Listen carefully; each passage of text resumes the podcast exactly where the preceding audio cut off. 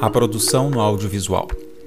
O trabalho de produção executiva ainda gera muitas dúvidas e nem sempre é de fácil compreensão. O exercício dessa função muitas vezes se confunde com a do produtor. No audiovisual, o produtor é a pessoa ou empresa responsável pelo projeto e muitas vezes vem antes mesmo do diretor. Isso é muito comum nos Estados Unidos, onde o diretor é contratado quando o projeto já está na fase de pré-produção. Aqui no Brasil, geralmente o diretor participa de todas as etapas da produção de um filme, incluindo a captação de recursos. Mas e a produção executiva?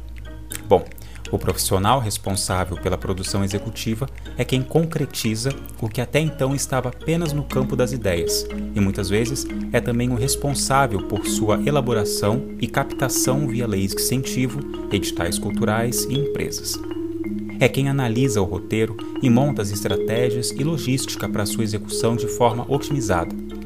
Dessa forma, cuida e administra o orçamento, controla os gastos gerais e das outras funções técnicas e artísticas, como figurino, arte, equipamentos, etc. Viabiliza as filmagens nas locações escolhidas, busca apoios, parcerias, elabora cronogramas, lida com o dia a dia das filmagens, realiza a prestação de contas, enfim é quem coloca a mão na massa. Nos Estados Unidos, o equivalente à nossa função de produção executiva se chama line producer, e o executive producer se assemelha muito mais à função do nosso produtor. Aqui no Brasil, por ainda não termos uma indústria cinematográfica consolidada e o cenário político vem dificultando ainda mais o seu estabelecimento, a definição das atribuições do produtor e produtor executivo nem sempre é precisa.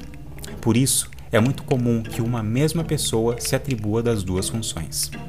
Resumindo, o produtor é o responsável pela ideia e por tirá-la do papel, contratando os profissionais responsáveis por sua execução, entre eles o roteirista, diretor e produtor executivo. Já o produtor executivo é quem concretiza essa ideia, portanto, cuida dos meios necessários para sua execução.